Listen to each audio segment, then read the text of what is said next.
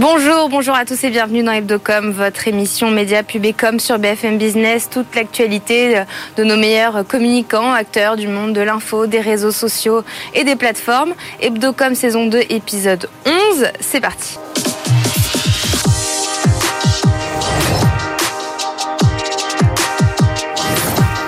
BFM Business et CB News présentent Hebdocom. Rebecca Blanc-Lelouch.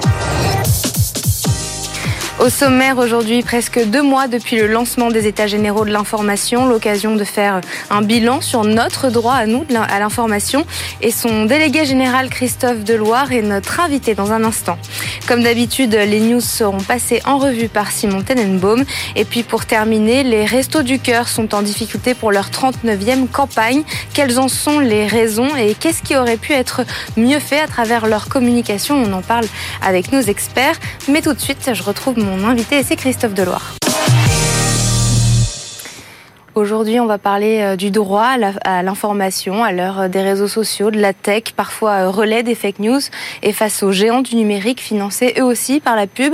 Où est-ce que se trouve le curseur entre les médias publics, les médias privés? Ce sont ces questions qui sont posées à l'occasion des États généraux de l'information qui ont commencé début octobre. Bonjour Christophe Deloire. Bonjour. Merci d'être avec nous aujourd'hui. Vous êtes son délégué général et êtes également secrétaire général de Reporters sans frontières. ce droit à l'information est questionné aujourd'hui pour plusieurs raisons. Mais d'abord, quel a été l'élément déclencheur de ces états généraux de l'information? Emmanuel Macron les avait promis l'année dernière. C'est le gouvernement qui les finance. Pourquoi maintenant? Et quels en sont ses objectifs? Les objectifs des états généraux de l'information, c'est de proposer une stratégie et un plan d'action pour la France pour euh, garantir le droit à l'information à l'ère numérique, au XXIe siècle. Le droit à l'information, c'est le droit des citoyens, de l'ensemble des acteurs, d'avoir accès à une information fiable de n'être pas euh, manipulé par des campagnes de désinformation, de ne pas se trouver en proie à des ingérences étrangères qui peuvent porter atteinte à la sincérité des processus démocratiques. Bref, c'est un enjeu pour notre démocratie, pour nos droits, pour nos vies. Euh, la plupart des Français, et le baromètre publié par le quotidien La Croix le prouvait encore ces derniers jours, euh, une bonne partie des Français aujourd'hui ne savent plus où trouver l'information fiable. C'est en tout cas ce qu'ils disent, c'est qu'il y a une profusion d'informations qui d'ailleurs suscite une fatigue informationnelle, une forme de lassitude, mais où est le vrai, où est le faux, tout ça est mélangé dans le nouvel écosystème de l'information, dans le nouvel espace informationnel qui est euh, celui euh, de la technologie. Le baromètre de la Croix qui a été publié cette semaine révèle que plus de la moitié des Français, 57%, hein, ne font pas confiance euh, aux médias. là, on est dans la première phase de ces états généraux, dans la phase de diagnostic qui va durer, il me semble, jusqu'à mi-décembre. quelles sont les attentes des citoyens jusqu'à maintenant? Et une fois que ce hum. diagnostic aura été posé, de, façon définitive. Que va-t-il se passer? Quand on interroge les Français de manière générale, alors là on est en train de faire ce travail, il y a une consultation euh, citoyenne organisée par le Conseil économique, social et environnemental qui vient de se terminer, il y aura des assemblées délibératives, euh, un tour de France des États généraux avec des soirées sous chapiteau, des assemblées citoyennes. Mais de manière générale, ce que les Français disent, c'est un, euh, il y a une profusion où on est perdu. Deux, euh, on euh, a eu des attentes euh, s'agissant de la transparence des médias et des preuves sur l'intégrité de l'information. Et puis trois, on veut un vrai pluralisme, que les journalistes disent tout de la réalité et pas seulement une partie. C'est ce qui est parfois reproché aux médias. maintenant, ce dont on a besoin, c'est de solutions. C'est pas de déplorer voir ce qui se passe, le constater, c'est une chose, euh, mais on a un bouleversement dans l'espace informationnel et il faut qu'on trouve aussi aujourd'hui des solutions pour garantir l'avenir du journalisme, de cette fonction sociale qui consiste à être des tiers de confiance pour la société, euh, pour les marchés aussi, je suis sur BFM Business, euh, pour les acteurs économiques, pour tous. Comment fait-on pour que sur les plateformes numériques, on sorte de cette concurrence déloyale entre euh, des contenus euh, sponsorisés, euh, de propagande, des rumeurs et le journalisme de qualité. Bref, comment fait-on pour remettre dans notre espace public, dans notre espace informationnel, au cœur de cet espace, de l'information fiable, pluraliste, indépendante? On sait que l'une des grandes questions, et le baromètre La Croix le prouve une année de plus pour les Français, c'est la question de l'indépendance vis-à-vis de l'argent. Euh, justement, une fois que vous auriez euh, des premières solutions, une fois mm. euh, ces diagnostics faits, cette étude un petit peu aboutie, quels seront vos outils pour les mettre en application ces solutions ah bah, Les outils, à la fin, comme l'a dit Bruno Lasserre, qui est le président des États généraux, nous n'avons pas vocation à nous substituer au gouvernement ou au Parlement. Nous, Vous avez quand même proposé... Une mission nous a été confiée qui consiste à organiser ce chantier collectif avec une large participation professionnelle pendant des mois et des mois, avec une participation citoyenne très intense et avec différents euh, dispositifs, modalités de participation citoyenne, et puis une participation du monde de la recherche. Maintenant, on, on collecte toutes les propositions et on va dégager des grandes orientations à partir de ces propositions. Parce que l'enjeu, c'est que souvent, on raisonne encore, s'agissant euh, du champ de l'information, sur le secteur historique des médias et qu'il y a toujours une réalité, il y a toujours euh, euh, des rédactions qui produisent des contenus, mais ces rédactions aujourd'hui, elles sont en concurrence directe avec des gens qui n'ont rien à voir. Et donc il faut qu'on arrive à raisonner, à travailler sur la base de ce qu'est la réalité de l'espace informationnel aujourd'hui. Et du point de vue des citoyens, l'espace informationnel, c'est des journalistes, euh, c'est toutes sortes d'acteurs, personnes physiques ou morales qui sont sur les réseaux sociaux, c'est aujourd'hui des producteurs d'intelligence artificielle. on a eu un bouleversement depuis 20 ans de la distribution de l'information. Avec l'intelligence artificielle, on entre dans une disruption de la production elle-même. Mm. C'est un chamboulement majeur et tout notre euh, appareil de régulation, notre cadre de régulation, en fait, n'est plus tout à fait adapté au temps moderne. Il faut euh, pour euh, mettre en œuvre les principes démocratiques, trouver aujourd'hui les moyens en termes de régulation et en tenant compte évidemment des réalités économiques. Est-ce que cette intelligence artificielle peut tuer les journalistes? Euh, elles peuvent tuer euh, la démocratie, les intelligences artificielles. Donc le droit à l'information. À, chacun euh, et collectivement d'en tirer le meilleur, mais l'enjeu de, tous ces outils technologiques qui finalement sont des outils, ben, un outil peut être transformé en outil positif qui fait progresser la société ou en arme. Ben, à nous, collectivement, de faire en sorte. ressort quand même du lot. Oui, mais l'intelligence artificielle, elle, peut, Certains disent que d'ici quelques années, euh, l'intelligence artificielle sera en mesure, elle est peut-être déjà, de, produire 99% des, contenus produits dans le monde. Euh, il suffit de voir à quel, mm. avec, quelle, avec quelle facilité des, produits sont, des contenus sont produits. Euh, l'enjeu ensuite, c'est comment fait-on pour que cette intelligence artificielle ne soit pas utilisée à des fins malveillantes, pour manipuler, pour asservir les esprits, et qu'elle soit un outil positif alors dans, un, dans, beaucoup beaucoup de champs euh, de la vie euh, collective et individuelle, euh, en matière médicale par exemple, mais aussi s'agissant du débat public, de la diffusion et de la production d'informations. Et alors comment est-ce que vous l'abordez à travers ces états généraux? Quelles sont les premières discussions à propos de l'intelligence mm. artificielle jusque-là? Il y a beaucoup de, questions relatives à la transparence de l'utilisation. Protection des sources également? Alors la protection, au sens de la protection des sources des journalistes, euh, le lien n'est pas. Ça, c'est d'autres sujets. En fait, on a des, sujets qui sont liés à, l'écosystème technologique. On a des sujets qui sont liés à la liberté de l'information, l'indépendance éditoriale, euh, les questions de protection effectivement du secret des sources. Euh, une journaliste a été placée en garde à vue récemment et c'était un nouvel exemple de l'insuffisance du cadre juridique français. il y a aujourd'hui du contournement du droit de la presse sur la par des juridictions commerciales ou et, et donc il y a toute grande euh, euh, largeur de spectre euh, de sujets à traiter, mais en réalité, cette largeur, elle est liée à une chose, c'est à la largeur aujourd'hui de l'espace informationnel, et quand on veut raisonner sur un système, sur une évolution du système, eh il faut raisonner à la taille de ce système. Euh, la guerre en Israël a débuté une semaine après le lancement de ces États généraux. C'est quand même là un cas euh, qui pose la question de, l'intégrité, de la neutralité à travers les États généraux. Qu'en avez-vous tiré de cette couverture médiatique qui est faite depuis un mois? Moi, je ne suis pas un analyste de la couverture médiatique. En revanche, je vois souvent venir vers moi, euh, et notamment en raison des fonctions à Reporters sans frontières, des gens qui disent on veut lutter contre la désinformation, mais la désinformation, en laissant penser qu'elle est toujours du même côté. Or, voit toute la journée sur les réseaux sociaux. C'est des vidéos qui sont diffusées, amplifiées, rediffusées, que chacun transfère, sans se demander où est la source d'origine. Et si cette source, elle a travaillé avec honnêteté, euh, avec une forme de subjectivité désintéressée, comme disait le fondateur du Monde, Hubert Beuve-Méry, si elle a été produite dans des conditions d'éthique, d'indépendance éditoriale, avec une méthodologie, et euh, chacun se voit simplement conforté euh, dans euh, ses propres biais, ses propres convictions. Et ça, c'est extrêmement dangereux pour la démocratie. Ça, ça, ça, antagonise, ça polarise. Euh, évidemment, quand dans une société, il y a des intérêts divergents, il y a des positions, euh, des visions, des positions idéologiques divergentes, mais l'enjeu, c'est quand même qu'on travaille sur la base de faits. Et aujourd'hui, on est un peu de retour, je dirais, dans la caverne de Platon, la fameuse caverne où on voit des ombres sur les murs, et en fait, on ne sait pas euh, les ombres de quoi. Euh, vous me parliez des plateformes tout à l'heure. Quelle réflexion avez-vous euh, face aux GAFAM qui captent mm. la pub parfois au détriment euh, des médias mm. traditionnels? Et comment est-ce que vous pouvez proposer d'encadrer ces nouveaux médias, ces nouveaux médias mm. sociaux? Alors, il y a plusieurs choses s'agissant des réseaux sociaux.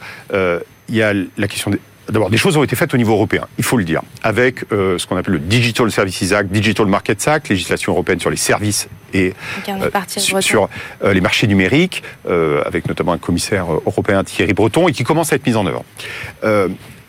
mais ça suffit pas. on voit bien que, effectivement, comme vous le disiez, la, la publicité aujourd'hui, elle est captée par des entreprises qui font des marges hallucinantes euh, qui sont euh, euh, en infraction, j'allais dire, avec les, règles presque du marché, tellement ces, marges sont hallucinantes. Et comment on fait en sorte pour que la publicité aille financer de l'information fiable plutôt que de la désinformation, de la propagande, etc. Ça, c'est une question majeure. Deux, et c'est l'une des priorités des États généraux, comment on fait pour que la question de la fiabilité intervienne dans le fonctionnement algorithmique Aujourd'hui, le fonctionnement algorithmique, il est lié à beaucoup, beaucoup de critères, de facteurs. Sans basculer dans la censure. Alors, sans basculer dans la censure, mais la réalité des démocraties, de la, construction des espaces publics démocratiques, c'est qu'on a imposé des obligations de moyens à des acteurs. Euh, par exemple, la distribution de la presse écrite en France. Euh, un marchand de journaux, un diffuseur de presse, n'a pas le droit de refuser un journal au motif qu'il est de droite ou de gauche ou d'ailleurs. Ça, ça n'existe pas sur le numérique. Euh, cette neutralité-là, euh, de la diffusion, de la distribution de l'information, elle n'existe pas. Euh, les chaînes de télévision, on est ici à la télévision, il y a des obligations de pluralisme, il y a des obligations d'indépendance éditoriale. Ça n'existe absolument pas dans l'écosystème numérique. Et donc aujourd'hui, on a, par exemple, un secteur régulé, celui des médias, mais qu'en concurrence directe avec un secteur immense qui, lui, n'est pas du tout régulé. Euh, Donc il faut le réguler comme les médias On peut dire que les journalistes ne mettent pas assez en œuvre leur critique, euh, leur, leur éthique, pardon, euh, ne mettent pas assez en œuvre leur méthodologie. On peut... Mais au fond, ceux qui font ça ne voient pas que aujourd'hui, une bonne partie du champ de l'information n'a même pas de référence éthique, méthodologique, etc. Alors, on ne va pas imposer euh, à tous ceux qui s'expriment sur les réseaux sociaux euh, d'avoir euh, le même corpus éthique ou méthodologique que, les, journalistes. Mais en revanche, Qu'est-ce qu'on fait de ça? Quel régime de responsabilité pour, les comptes de réseaux sociaux? Ça, c'est des grandes questions. Ça fait partie des chantiers des États. Et sans porter atteinte à la liberté d'expression, en étant toujours absolument neutre sur le plan politique, les États généraux de l'information, c'est vraiment une transpartisan il n'y a aucune orientation politique, ça c'est absolument essentiel parce que ce qu'on recherche, c'est un bien commun. Euh, chacun peut jouer un jeu différent, euh, mais en revanche, la place du village où on échange les idées, les opinions, les informations, elle, elle ne doit pas être orientée politiquement. Euh, le prochain événement important aura lieu la semaine prochaine, le 29 novembre à Auxerre, des ateliers de conférence pour faire un état des lieux. Racontez-nous. Oui, mais ça sera un événement, le, le, premier grand événement des États généraux de l'information, et on a fait le choix, un, de ne pas le faire à Paris, il est souvent reproché aux médias d'être parisianiste, et de le faire dans euh, une ville qui n'est même pas une métropole régionale. À Auxerre, une ville d'un peu plus de 30 000 habitants, Bourgogne, dans le département de Lyon, et on réunira là euh, euh, des gens venus de toute la France, évidemment des gens, j'espère très nombreux, d'Auxerre et de, et de sa région, pour envisager les solutions, pour aller chercher le commun, précisément pour arriver à dégager, parce que ça souvent on n'en a pas conscience, c'est que dans cette période où le débat se polarise, se cristallise, le terrain sur lequel on discute, qui est les infrastructures technologiques, l'architecture juridique, tout ça, ça doit être commun. Quel commun dans le champ de l'information? Vous m'avez dit qu'il allait y avoir du monde. Ah ben j'espère bien qu'il y aura beaucoup de monde. Merci beaucoup Christophe Deloire euh, d'avoir été avec nous. Vous êtes euh, directeur délégué euh, de, des États généraux de l'information. États généraux de l'information et secrétaire général de Reporters sans frontières. Merci. Merci beaucoup. Tout de suite, c'est Simon Tenenbaum qui passe en revue pour nous toutes les news d'Hebdocom.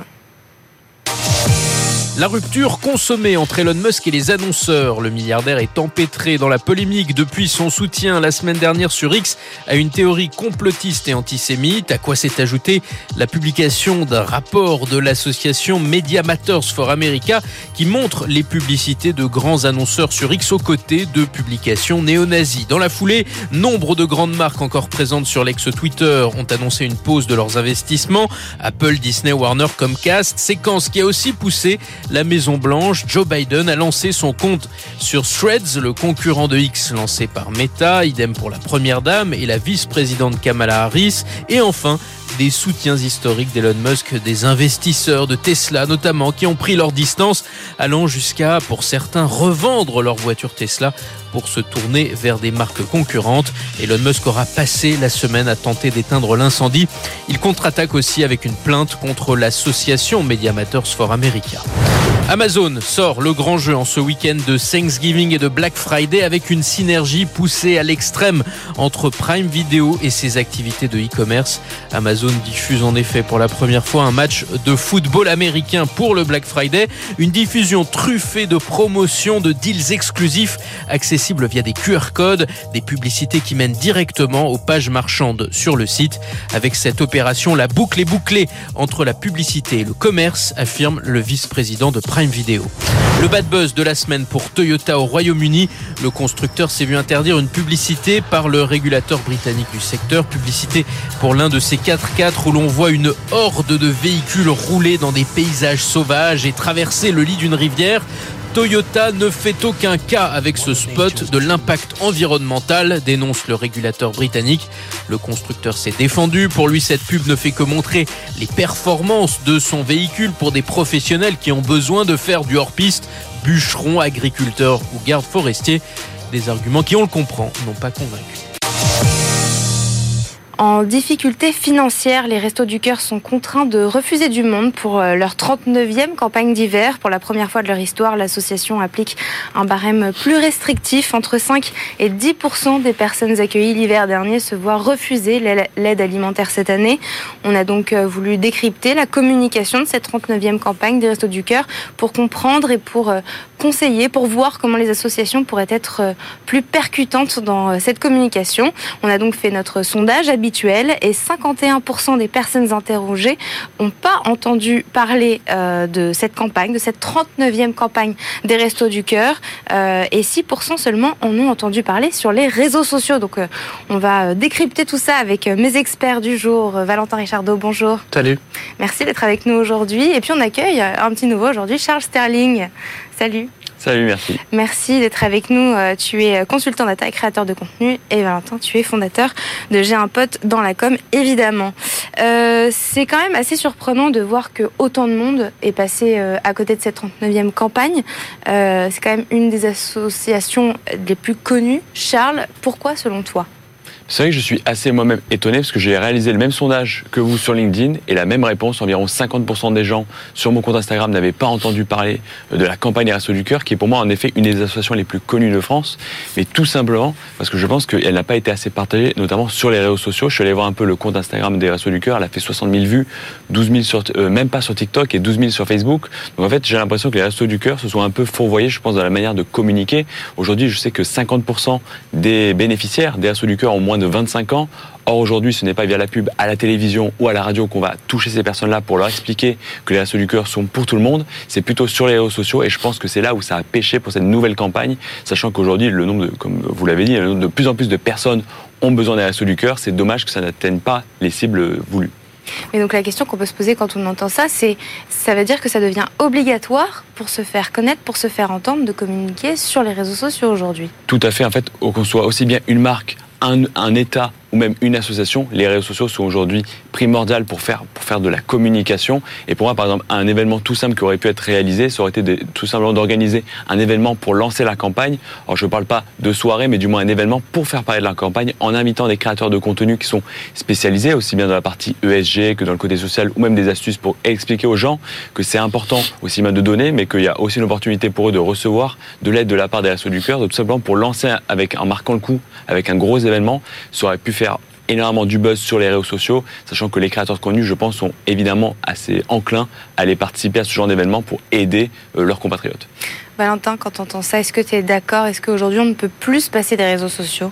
Oui, non, mais c'est clair, surtout sur cette cible-là. Et je pense que le, les équipes Resto du Cœur, elles ont en tête tout ça. Simplement, je pense que cette année, elles sont dans, elles sont euh, en plein boulot. C'est hyper compliqué. Euh, c'est 170 millions de repas distribués en 2022. C'est énorme. Ça augmente euh, c'est assez fou. Donc, je pense qu'il y a un côté, euh, on sait ce qu'on doit faire. On, on sait que la com, c'est un sujet essentiel et ça passe par le réseau. Ils l'ont déjà fait très bien il y a quelques années. Je pense que là, ils sont dans un travail de fond. C'est de répondre opérationnellement aux besoins des gens. Après, effectivement, je pense qu'il y a eu peut-être un manque à gagner auprès des créateurs de contenu qui, certes, ont été beaucoup mis, exploités cette année, qui ont fait beaucoup de, de- d'actions, etc. Mais il y a un problème à la fois systémique et un problème à la fois de fond euh, sur euh, ça manque de ça manque de clarté sur les enjeux de la com et de la campagne. Et plus largement, euh, c'est hyper compliqué d'être euh, visible aujourd'hui avec la guerre en Ukraine et ce qui se passe en Israël. Tous les sujets deviennent euh, des premiers sujets, des sujets de premier plan. C'est hyper compliqué. De faire le tri, de, de mettre en priorité. c'est hyper compliqué de ressortir parce que des gens sont engagés sur certains sujets, d'autres un peu moins, et au final, bah, on pense que c'est une asso qui est bien ancrée dans la mentalité. Je pense que c'est le cas, mais du coup, on a des jeunes qui sont peut-être un peu moins déconnectés. C'est une asso qui est quand même bien connue des profils plutôt euh, chez nos parents. Je pense que pour les 18-25, c'est une asso qui est pas encore assez connue. Et effectivement, tu disais très bien qu'on aurait pu bosser avec des créateurs. Il y a une campagne qui est sortie de l'agence Change, qui est très belle, qui marche très bien, mais qui reste du 30 secondes en spot télé. Donc, euh, est-ce que donc, ça fait le il, boulot faut, il, faut, il faut faire euh, un TikTok avec euh, une musique, euh, une trend. euh, que- que- comment ça marche, Charles? Non, je pense pas. Je pense que ce serait déjà bien, pour, par exemple, le premier point de faire vivre tout au long de l'année les Restos du Cœur. C'est pas so- seulement un lancement d'une campagne, c'est expliquer l'objectif de l'association montrer les coulisses de l'événement, comment pas de l'événement du moins de la campagne, comment ça se passe, tout, tout le travail qui est fait en amont, comment on va essayer de réceptionner des colis, comment on va monter justement les colis pour les différentes personnes. Éventuellement, le mieux ce serait carrément d'interviewer des gens. Euh, c'est vrai que certaines personnes disent avoir honte d'aller au resto du cœur, mais c'est bien aussi d'en parler pour mettre le doigt là-dessus parce qu'il y a beaucoup de gens qui n'osent peut-être pas aussi euh, faire cette démarche d'aller voir les restos du cœur. Et je pense que c'est montrer aussi que ça peut être n'importe qui, que ça touche énormément de personnes puisque c'est 1,3 million de personnes, je crois, l'an dernier qui ont bénéficié des restos du cœur. C'est bien mettre cela en avant. Et en effet, je pense que vraiment les créateurs aujourd'hui pourraient bénéficier de cela. Donc tout simplement en expliquant ce qu'est la campagne ou en créant créer du buzz, créer des trends, ça va être très compliqué. Mais tout ça d'un point de vue éducatif, informer les gens là-dessus parce que c'est vrai que l'association a plus de a 39 ans désormais et peut-être que les gens se sont un peu lassés et pour essayer de relancer tout ça, mais en effet, c'est d'essayer d'atteindre les jeunes et euh, les jeunes, je pense, ont envie de peut-être de communiquer là-dessus, surtout les créateurs. Et justement, euh, d'un point de vue éducatif, euh, Valentin, tout à l'heure, tu me parlais des écoles de communication. Qu'est-ce qu'elles devraient faire selon toi Ouais, c'est clair. Je pense que c'est un, un job qu'elle doit faire. C'est-à-dire, euh, les responsables pédagogiques doivent, je pense, euh, tu sais, les écoles de com marchent beaucoup en compétition avec les étudiants. Ils font des groupes de travaux et ils bossent ensemble et ils délivrent des campagnes. Euh, je pense que ça serait intéressant que les responsables pédagogiques se dirigent vers ces associations et fassent des campagnes, même si elles sont fictives. Mais en tout cas, on fait bosser des jeunes dessus. On exploite la créativité de ces jeunes-là à juste titre avec euh, quelque chose de très sain, on les met à contribution, peut-être qu'il n'y a rien qui va sortir, peut-être qu'on peut aller plus loin et que la campagne elle est bonne et qu'on peut mettre euh, un intermédiaire, donc une régie ou un autre média qui va médiatiser le message. C'est ce qu'on a déjà vu en 2018 hein, euh, avec le, le, Saxo Print Awards, c'était justement les Restos du Cœur qui étaient euh, l'association sélectionnée, il y avait des groupes d'étudiants qui devaient bosser sur une campagne et le prix à la fin c'était d'être affiché dans le métro. Donc pendant un an, tu avais une campagne, certes fictive, qui n'a pas été vraiment faite par une agence, mais qui avait le mérite de vivre pendant un an sur les, quais. Euh, c'est quand même assez incroyable. Et ça, c'est un peu retombé. Je pense que c'est aussi aux écoles et aux jeunes créatifs bah, de s'approprier le sujet. Ch- Charles, toi, en tant que créateur de contenu, est-ce que tu es souvent sollicité par des associations? Est-ce que c'est quelque chose qui arrive de plus en plus? Euh, Comment ça se passe pour toi à ce niveau-là? Eh J'ai rarement été sollicité par des, as- des associations, plutôt celles tournées autour de l'emploi pour promouvoir l'emploi auprès des jeunes principalement. J'ai essayé de contacter des associations. En général, c'est infructueux. Euh, Elles me répondent absolument pas sur Instagram ou elles me disent faites du contenu, mais sans proposer, sans pouvoir accéder directement à l'association. Donc je trouve que c'est un peu dommage, surtout qu'en plus euh, je fais ça, du moins personnellement, à titre gratuit, donc il n'y a absolument aucun problème pour elles. Mais je pense aussi qu'elles ont peut-être un peu délaissé la communication cette année parce qu'elles rencontrent en fait beaucoup de problèmes opérationnels. On sait que les Restos du Cœur ont de gros problèmes pour avoir de l'argent. Je crois que leur, leur, budget est passé de 150 à 200 millions cette année, donc peut-être qu'elles sont plus concentrées sur la levée des fonds et aussi elles ont des problèmes aussi pour récolter de plus en plus de biens en fait à distribuer aux mmh. gens. Et en effet, je pense que le marketing a été un peu mis de côté là, sur le côté voilà opérationnel en fait vraiment pour les gens. Donc peut-être ne pas vivre dans le digital totalement sur les réseaux, mais je pense que ça, ça les a un peu desservis à court terme et j'espère en fait que les gens bah, vont continuer à donner et de permettre aussi bah, de libérer un peu de temps en fait au reste du cœur pour se concentrer aussi sur promouvoir la possibilité de récupérer donc des biens auprès des Restos du Cœur. Mais il faut savoir que les Restos du Cœur ne donnent pas que de la nourriture, il y a aussi du conseil psychologique, de l'aide pour retrouver de l'emploi. Donc ça, en revanche, ça reste disponible pour tout le monde durant cette campagne. Un mot de la fin, Valentin? Bah, Je pense que euh, à nous aussi, avec nos audiences, avec euh, le boulot que tu fais euh, ici, de mettre un peu en avant cette campagne-là et de faire en sorte que ça mobilise un maximum de jeunes, parce que c'est aussi eux les forces vives qui ont besoin d'impacter un peu euh, cet univers. Et de faire rendre compte aussi que le temps que pourraient prendre les associations, finalement, c'est un investissement. Merci à tous les deux d'avoir été avec moi aujourd'hui, Charles Sterling, Valentin Richardot, euh, et avec plaisir pour vous retrouver dans une prochaine émission. Merci à tous de nous avoir suivis. Rendez-vous la semaine prochaine, même en même endroit, mais évidemment aussi partout en replay euh, télé et podcast. Et comme chaque semaine, on termine cette émission par notre campagne préférée de la semaine, par notre campagne qu'on a sélectionnée avec CB News. Et cette semaine, c'est un film qui pose cette question.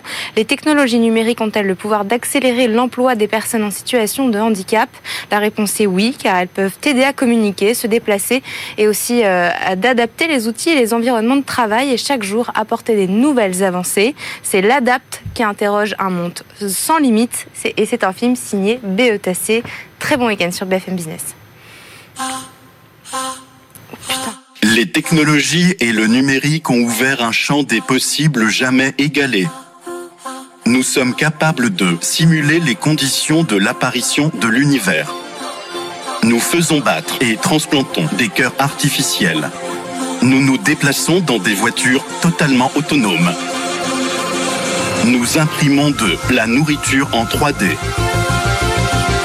Nous savons stocker des quantités astronomiques de données dans des atomes la projection d'hologramme nous permet d'assister au concert d'artistes disparus. Il se pourrait même que nous parvenions à faire revivre des mammouths grâce à leur ADN. Et nous serons bientôt en mesure de conquérir de nouvelles planètes. Un monde sans limite s'ouvre à nous. Tout devient possible. Et je devrais encore entendre qu'il n'est pas possible de m'embaucher